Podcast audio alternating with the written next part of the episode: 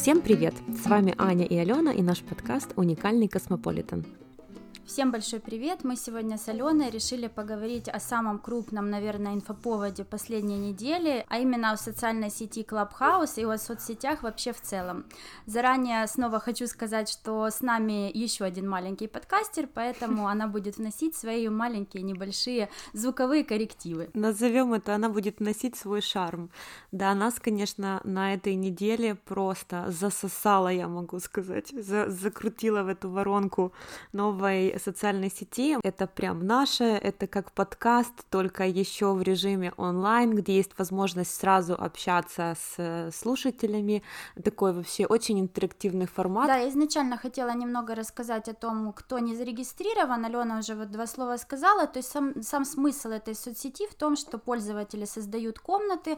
А в этой комнате можно общаться голосовыми сообщениями, даже скорее не сообщениями, а в живом формате, как ты только что сказала. И э, таким образом поднимать интересные слушателям темы, задавать вопросы, э, ну и вообще тусоваться. Я от тебя скажу, что я очень скептически была настроена и даже подтрунивала над Аней, когда она захотела там зарегистрироваться, потому что мы все время жалуемся на отсутствие свободного времени, но все-таки поддалась и не жалею, потому что очень интересно для меня это оказалось, и я могу сказать, что за такое короткое время я познакомилась с таким количеством интересных людей, которые меня окружают, и обмен информацией получился колоссальный. Я еще хочу сказать, что Алена, да, подтрунивала ты подтрунивала, а потом, когда у меня на следующий день появился инвайт, и я тебе написала инвайт надо, ты такая надо, и все, и больше я тебя не видела, ты там пропал. Да, меня там в активисты прям сразу уже записали, и... Но ну, это здорово, потому что действительно это помогает в первую очередь раскрепоститься людям и даже тем, кто не особо привык э, выходить какие-либо эфиры, а, все равно это делать, потому что альтернативы общению там нет. Ты не можешь ни сообщения написать, ничего. Если ты хочешь что-то даже просто спросить, тебе все равно приходится вступать в диалог.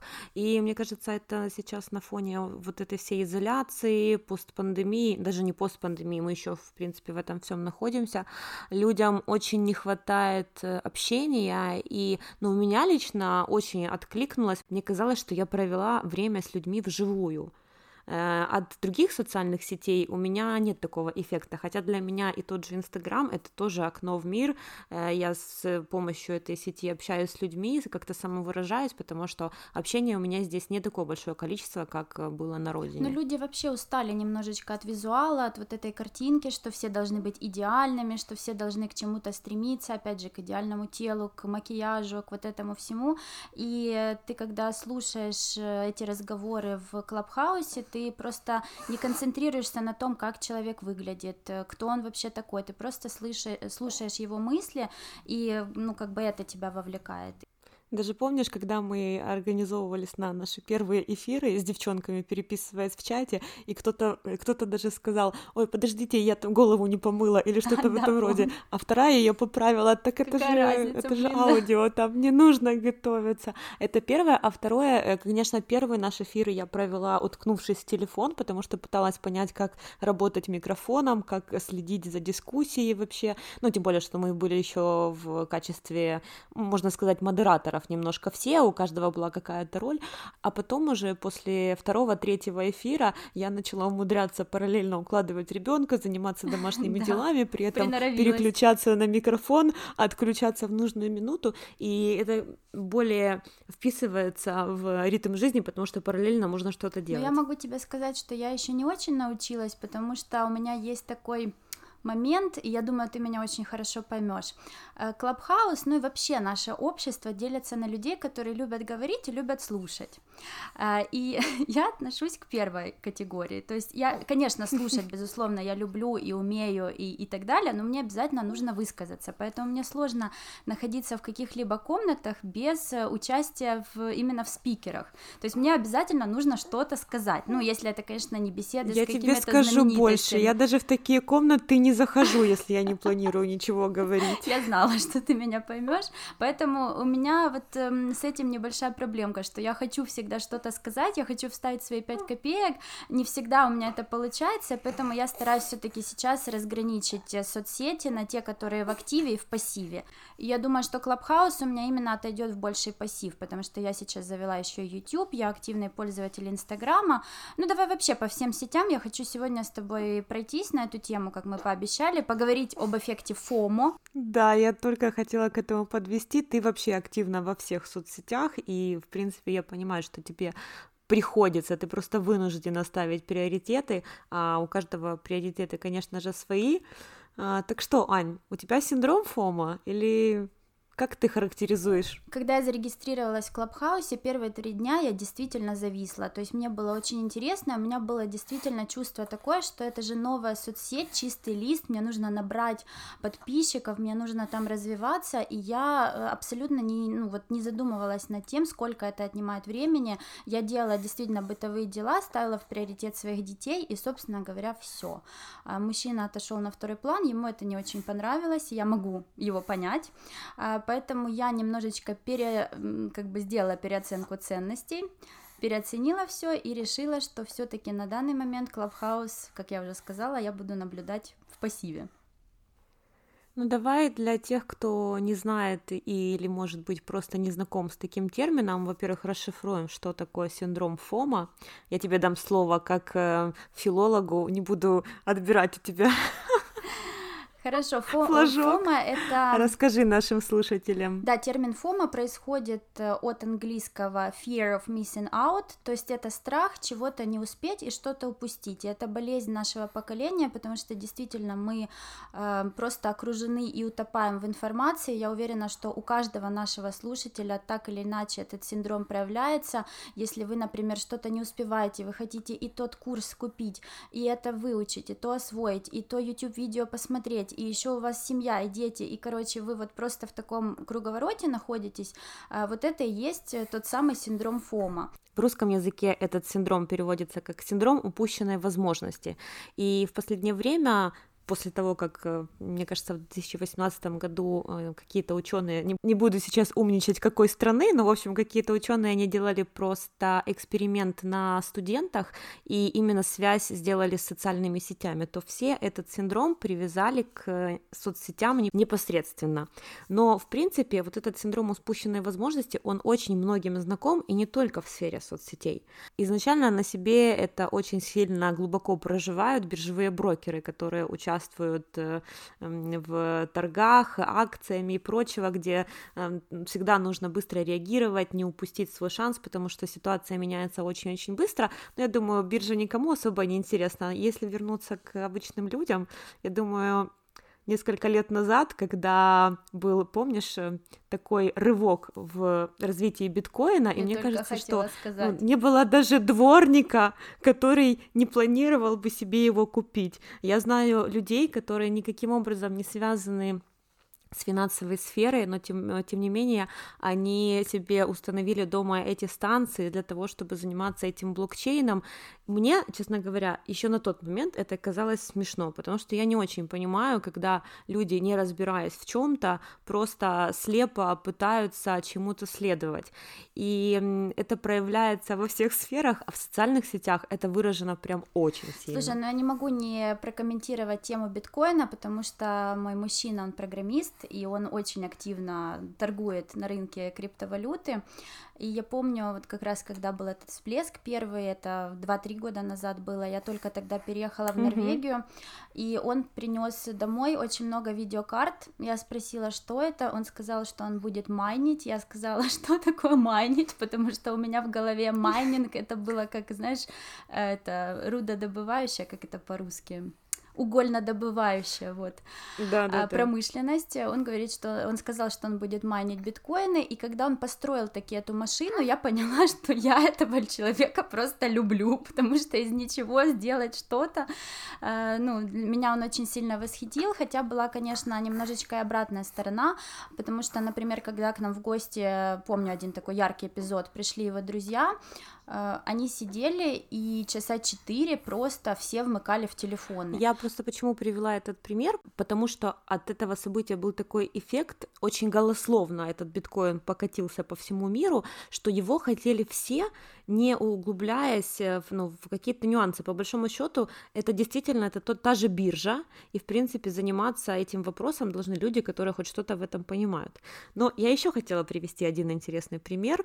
А, я думаю, что, может быть, он будет будет неожиданным для кого-то, но я думаю, что женщины э, стран СНГ в возрасте за 30, угу. если они не замужем и не родили еще ребенка, либо что-то одно из двух этих событий, они очень сильно на себе чувствуют синдром Фома. Согласна. Потому что на них настолько давит общество тем, что тебе пора рожать, ты уже старая, тебя никто да. замуж не возьмет, и думаешь? вот эти вот все нагнетания, да, мне кажется, что э, кто-кто, а вот э, именно женщины в этом возрасте, они просто на себе прекрасно это ощущают, и даже не нужны никакие социальные сети. Кстати, Ален, ты сейчас сказала про женщин, я вспомнила этот случай, который мы с тобой обсуждали лично, но хотели еще затронуть в подкасте. Это именно домашние роды. Помнишь эту тему? Да. А кто не знает, а, не, так давно а, в Украине, в городе Ровно,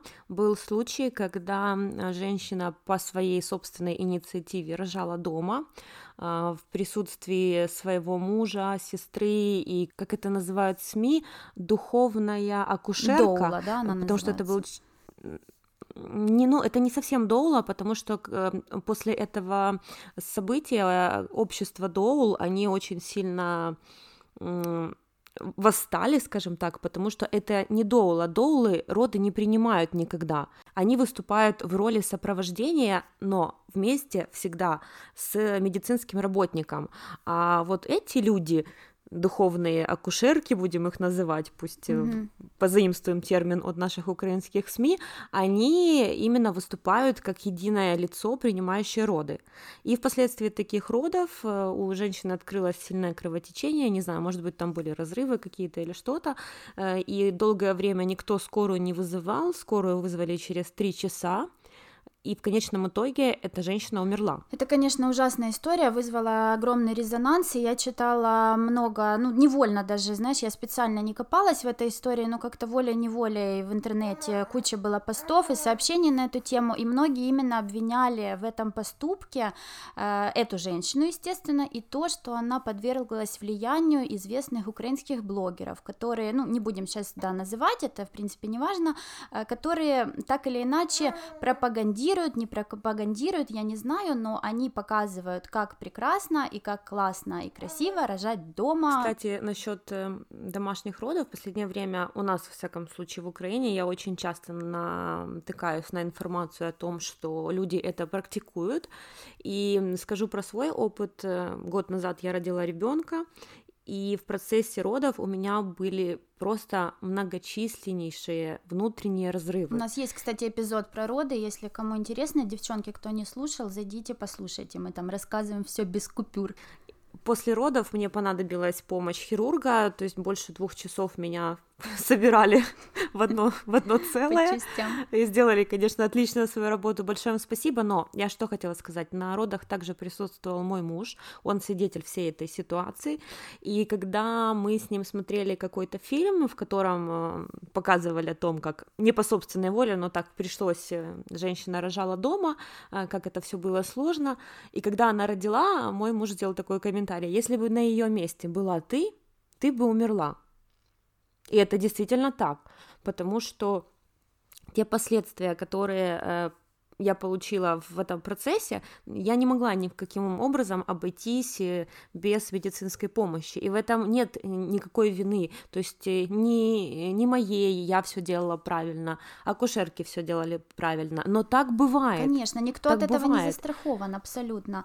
И я хочу сказать для тех слушателей, кто не в курсе, в Норвегии вообще домашние роды это возможно. В принципе, есть такая опция, можно договориться, но это очень не массово. Я, если честно, процент не помню, но что-то там то ли один, то ли полтора процента рожают дома, то есть это э, вообще очень не распространено, но, например, в той же Голландии, там уже процент гораздо выше, там уже гораздо большее количество женщин рожают дома, и там приглашают именно акушерку, специализирующуюся на родах дома, которая принимает решения и которая в абсолютно любой момент может вызвать неотложку, которая приедет и заберет человека ну, уже непосредственно в больницу. У нас в Украине роды домашние запрещены. То есть э, и в России, кстати, по-моему, тоже. Поправьте меня, если я не права насчет России. Я только хотела сказать, отличительная характеристика здесь именно в том, что даже дома эти роды сопровождают квалифицированные специалисты, люди с медицинским образованием и которые имеют непосредственно связь всегда со скорой помощью и в случае чего оперативно на это Причем, реагируют. Ален, не просто квалифицированные люди, а квалифицированные на родах дома, то есть которые знают, как может пойти процесс и которые реально понимают, как им рассчитать время и в какую минуту, в какой момент вызвать помощь, если она необходима. Да, но вообще затронули мы эту тему не для того, чтобы просто об этом поговорить, а она немного вписывается в тематику нашего сегодняшнего выпуска насчет подражательства. Mm-hmm. Потому что, возможно, это и не так. Возможно, она никому не подражала, эм, но много факторов свидетельствуют как раз-таки об этом. Но, тем не менее, как ты вообще относишься к подражательству были ли у тебя, может быть, в юношеский период, может быть, в детстве какие-то моменты, когда ты это за собой замечала? Ты знаешь, я человек вообще такой неведомый, то есть э, мне сложно сказать, что у меня был какой-то кумир, на которого я хотела бы быть похожа. У меня больше, наверное, в голове была просто какая-то общая картинка той, кем я хочу быть и кем я хочу стать, и я подражала этой картинке, которая не вписывается и не подходит ни к какому конкретному персонажу. А, то есть, безусловно, мне нравились там какие-то Кристина Агилеры, Бритни Спирс, был у меня такой период, да, а, я носила там джинсы с заниженной талией, я очень хотела себе проколоть пупок, Э, ну вот что-то такое у меня было, но как-то дальше, чем желание, это все не зашло, и, как я уже сказала, наверное, это мой характер, то есть я неведомая абсолютно, у меня не было желания, что если на что-то посмотрю, я хочу делать вот точно-точно так же, как у тебя было. Меня очень забавляет твой рассказ, потому что как будто про меня. Я все слушаю. Я, я вообще настолько неведомая, и я помню, что в подростковом возрасте, в моей молодости, был как раз период, когда вышли, когда вошли в моду журналы, они назывались Cool и да, Cool Girl. Да, да, мои был любимые. Такой журнал. Угу. И в этих журналах были постеры. И были в том числе известных людей, там просто какие-то о любви и прочего. И все вокруг всегда кем-то фанатели, то есть какой-то, может быть, певицей, певцом, у всех был какой-то кумир, может быть, там музыкант или что-то, а у меня никогда. И я помню, что вот этот период я себя даже как-то чувствовала, ну, как белая ворона, я не понимала, почему я такая странная, почему вот э, мне ничего такого подобного делать не хочется. Mm-hmm. Я помню, что я начала коллекционировать э, эти постеры э, с любовными парочками, крепить их на стену, но чисто чтобы отдать дань моде для галочки, чувствовать да? себя. Вот, наверное, кстати, тогда у меня впервые проявился э, синдром ФОМа, то есть боязнь быть за бортом кстати, и не да. соответствовать каким-то рамкам общества. И я помню, что у меня была обклеена я, стена этими постерами, я вынуждала маму мне покупать каждый выпуск, но вот как-то так тоже никогда никому не подражала. Но это очень часто встречается. Это очень часто встречается и с развитием СМИ, особенно Инстаграма, как визуальной mm-hmm. сети.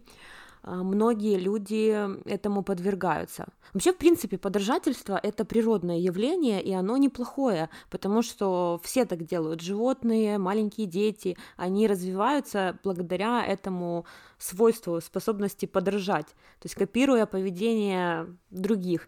Но когда мы говорим о психологическом подражательстве, то здесь очень важно понимать и разграничивать это все. Да, согласна. Я как раз хотела сказать, что важно именно, наверное, не подражать, а стремиться. Мне кажется, вот эти два эм, термина подражательство и стремление, они, безусловно, абсолютно разные, но в чем-то они пересекаются. То есть подражать тупо, да, просто копировать, это вообще ну, не то. Э, люди, во-первых, видят сразу этот фейк, и это не имеет абсолютно никакого смысла, а вот стремиться, если ты, например, видишь действительно успешного человека, который тебя мотивирует, э, который как-то энергетически на тебя действует, и ты действительно стремишься быть на него похожим, либо же стремишься что-то от него взять и, и научиться чему-то. Вот это вот э, позитивное качество и позитивное стремление, на мой взгляд. Чего бы мы ни коснулись, везде есть две медали, и важно пользоваться тем или иным качеством именно в пользу себе, а не наоборот. И я, кстати, хотела еще сказать, эм, как э, стилист, столкнувшийся Давай. в практике с такими проблемами э, неправильного подражательства. Мы, кстати, с тобой как-то затрагивали эту да, тему, прошлом, я думаю, каждая девушка тоже да. это просматривала, когда мы насмотримся угу. на блогеров, на моделей, на показы, на какие-то, нам нравятся какие-то вещи, и мы абсолютно без анализа самих себя, своих характеристик внешности, э, своей фигуры, своих пропорций пытаемся на себя экстраполировать то, что мы видим mm-hmm. на других людях. Например, накачать без... себе э, губы, которые и так э, абсолютно нормальные и по полноте не нуждаются в увеличении, или там, я не знаю, э, подобрать какие-то модные аксессуары, которые нелепо смотрятся. Опять же, мой любимый пример это кюлоты, я насмотрелась, мне так нравились, я на себя надела, думаю, боже мой, с моим ростом метр пятьдесят восемь с половиной, эти кюлоты смотрятся ровно на один с половиной балла из 12-бальной системы. Да, и очень важно, конечно, во всем не терять здравый смысл. И, конечно, мы все подвержены абсолютно всем факторам, всем синдромам. Я думаю, в той или иной мере каждый человек на себе это испытывает, но здравый смысл, конечно, здесь должен играть основную роль, и в любой ситуации, будь то поведение, будь то выбор, нужно всегда слушать себя и стараться себя именно конкретно не потерять. Но я хотела вернуться к теме соцсетей все-таки, потому что я, когда готовилась, продумывала этот выпуск, готовилась, сейчас все так подумают, что мы сидим, Кто готовимся. бы сомневался, что ты готовилась мы с Аленой, готовимся так, я жду в зуме, заходи, я, Алена, я потеряла свой шнур, подожди.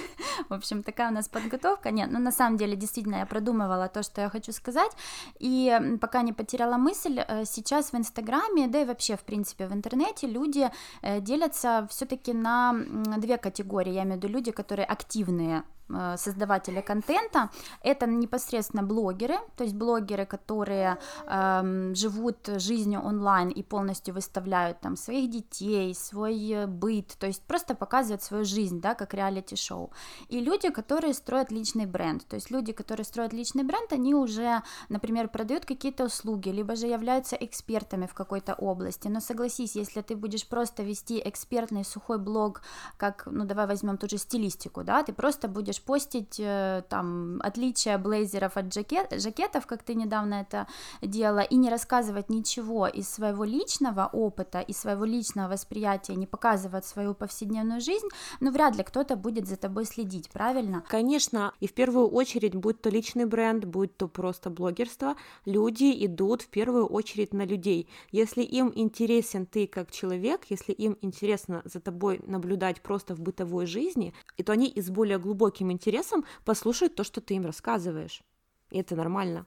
Еще хотела поднять тему с тобой, Ален, именно экологичного использования соцсетей, потому что на прошлой неделе, опять потому же... Потому что для тебя эта тема больная. Больная, да, да, давай да, по-честному. Давай по-честному, да. Но э, знаешь, как больная, но хорошо, что я отдаю себе в этом отчет, то есть у меня нет э, никакой зависимости, я это прекрасно понимаю, я просто, э, ну, мне, меня прет, мне просто интересно, у меня есть какие-то цели, но я поняла, что если относиться к соцсетям в первую очередь как к какой-то возможности, да, эм, то нужно фильтровать, нужно разграничивать часы использования соцсетей, не зависать в них. И сейчас я для себя выделила определенное время, когда я могу посвящать себя Инстаграму и всему остальному, и когда это время вот чисто семейное. Например, сейчас скоро я пойду забирать сына из сада, будь здорова, девочка.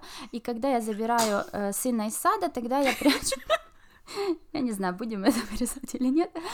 Я полностью прячу мобильный телефон э, в карман, и я иду и разговариваю, общаюсь с ним, потому что мне кажется, что он этого заслуживает, и для меня это гораздо более релевантно времяпровождение, чем, например, сделать какую-то стори. Я скажу о себе. У меня чуть другая э, ситуация. Я, в принципе, тоже веду свой блог, но в первую очередь потому, что мне не хватает общения, и когда я этим занялась вплотную, я поняла, что я уже переступила какую-то грань, эм, я уже как бы заявила о себе и своей регулярности. Мне, мне хочется эту линию все-таки держать, но мне пока приходится работать как раз над этим, потому что я иногда просто даже забываю о том, что мне нужно делать какой-то контент, а учитывая то, что я сейчас все-таки выбрала для себя еще профессию стилиста, я честно скажу, я работаю гораздо больше, чем я выставляю в социальные сети, даже тех же отзывов, mm-hmm. каких-то э, результатов. А почему, Алена? Я вот, просто вот об этом забываю. Ты забываешь, тебе не хочется, или у тебя как-то, ну тебе кажется, что о тебе подумают, что ты хвастаешься хвастаешься или что-то еще, как ты относишься к этому? Я просто в процессе даже иногда забываю это заснять, потому что я настолько выпадаю из онлайна и у меня приоритет попадает на реальную жизнь. И то же самое происходит и часто с семьей. Я могу там полдня провести с ребенком, а потом надо что-то же в Инстаграм запилить, что на меня всегда спасает моя София. Ее можно снимать просто 24 на 7, она всегда всем интересна. Мне кажется, люди 100%. вообще за мной следят только благодаря ей. Ну, конечно, трудно не восхищаться, не умиляться этим ребенком, да, вообще. Э, всегда интересно, когда показываешь что-то изнутри, опять же, отсылка к личному бренду. Но ты мне сейчас напомнила один э, интересный момент, который случился, да не помню, кажется, недельку назад написала мне девушка в Инстаграм, у меня большой поток сообщений, каждый день, наверное, штук 100 минимум, и иногда я не все вижу, но написала мне, говорит, Анна, мне кажется, может, я, конечно, ошибаюсь, вы такая одинокая, у вас э, что-то совсем нет друзей. понимаешь? Ну, те, кто меня знают и слушают этот подкаст, наверняка сейчас улыбнулись.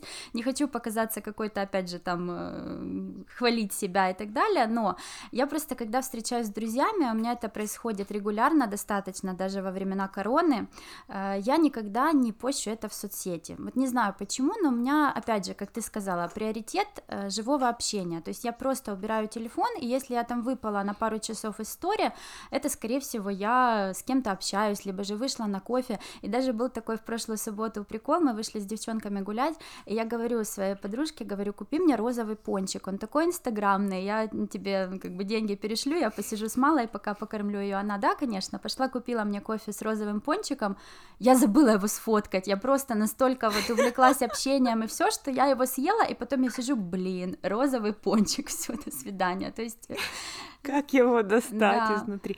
У меня та же самая ситуация, если мы уходим в гости, причем это у меня органично получается, я просто забываю.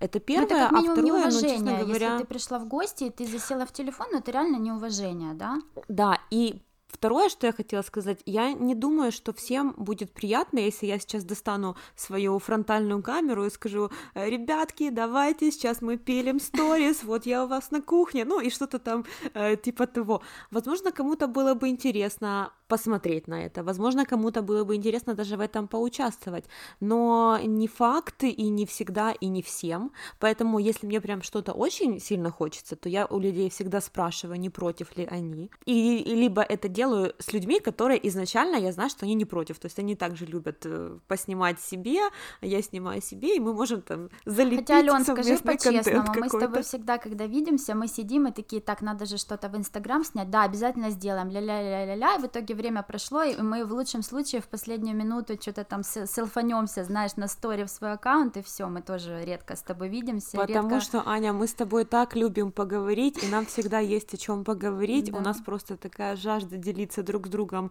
информацией. У нас просто, мне кажется, рты не затыкаются не никогда, когда мы встречаемся, и мы стараемся успеть побольше, побольше, побольше, побольше, и поэтому на на онлайн времени не хватает, хотя, казалось бы, от нас должны ждать как раз-таки обратного. Но, несмотря на это, все равно я страдаю зависимостью от телефона. Э, не только социальные сети сюда входят, потому что я еще черпаю из него много информации, и это тоже иногда может э, чуть-чуть тебя затянуть и засосать.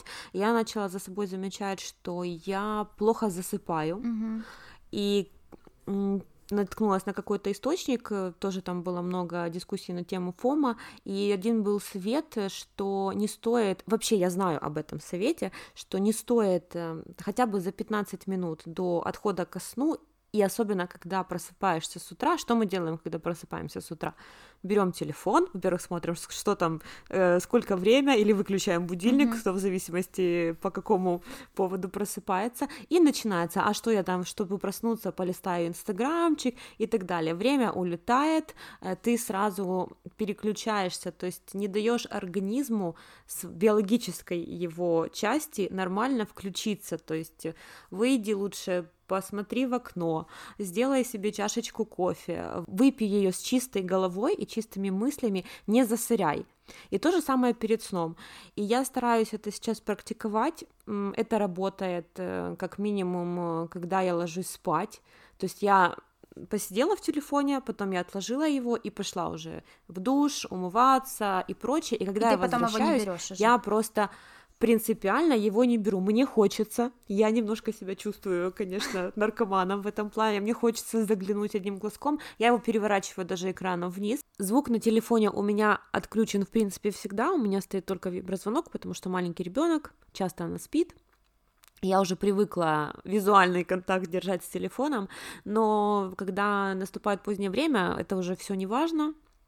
Если кто-то будет звонить, естественно, я услышу, а так я стараюсь стараюсь держать себя в руках и не отвлекаться. Интересно, ты рассказала, у меня такое же абсолютно, вы совсем согласна, как обычно, но единственное, что у меня в корне наоборот, я не могу себя заставить с вечера отложить телефон, а с утра я как раз его не беру.